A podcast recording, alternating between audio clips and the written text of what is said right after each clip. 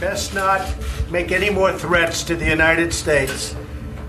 They will be met with fire and fury like the world has never seen. He has been very threatening uh, beyond a normal statement. And as I said, they will be met they with be met fire, fury, and fire frankly and power, fury, the likes of which this world has never seen. They will be met with fire and fury like the world has never seen.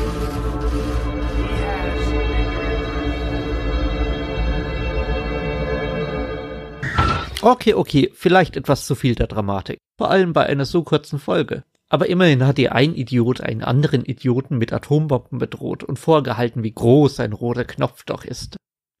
Und wo wir gerade so schön bei Atomwaffen und Knöpfen sind, kommen wir zu einem Thema, das ich eigentlich sehr weit unten auf meiner Liste hatte.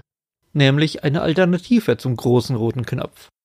Wobei, natürlich gibt es nicht einfach einen Knopf, den der US-Präsident drückt, um einen Nuklearschlag zu ordern. Das ist vollkommener Unsinn. Stattdessen hat er stets einen Offizier an seiner Seite. Der trägt einen Koffer mit sich rum, den sogenannten Nuclear Football.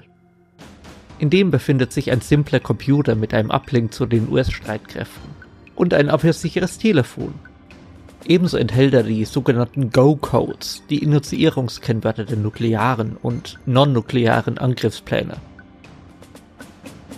Die sogenannten Gold Codes hingegen, mit denen sich der US-Präsident nebst Retina-Scan und eben dem abhörsicheren Telefon gegenüber den Streitkräften identifiziert, trägt der Staatsoberhaupt in einer aufbrechbaren Plastikkarte, den sogenannten Biscuit, stets um den Hals. Oder zumindest sollte er das.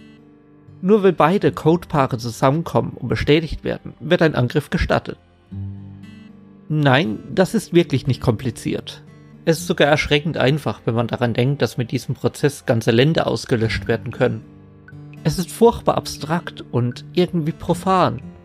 Es distanziert den Präsidenten von der eigentlichen Tat. Daher plädierte der Harvard-Professor Roger Fisher im Jahre 1981 dass es dem US-Präsidenten erschwert werden müsste, einfach Millionen von Menschen mit einem Atomschlag zu töten. Er schlug vor, dass die Startcodes für die Raketen in kleine Kapseln verpackt werden sollten. Diese würden dann einem freiwilligen Militäroffizier, der wohl auch den Football geschleppt hätte, in den Körper implantiert werden. Right next to the heart, wie er sagte. Der Freiwillige sollte dann stets auch ein Messer bei sich tragen. Denn wenn der Präsident die Codes will, so die Vorschrift, müsse er sie selbst aus dem Mann herausschneiden. Der Präsident müsste also mit eigenen Händen einen Menschen verletzen oder sogar töten, bevor er möglicherweise Zehntausende, Hunderttausende oder Millionen andere Menschen umbringt. Zu dieser Zeit wäre der Offizier wohl auch nicht mehr irgendeine anonyme Person, sondern ein Mensch, der den Präsidenten möglicherweise schon seit Jahren begleitet, der stets in seiner Nähe ist, den er jeden Tag sieht und vielleicht sogar als Freund gewonnen hat. Auf diese Weise, so hofft der Fischer, wird er der Prozess zu einem fühlbaren und schmerzvollen Ereignis und die Entscheidung, einen Atomschlag zu statten, unvorstellbar erschwert. Natürlich wäre das alles vollkommen inhuman und auch das Finden der Freiwilligen könnte ein Problem sein. Aber wäre Fischers Plan Wirklichkeit, würden Drohgebärden wie die von Trump wohl ganz anders klingen.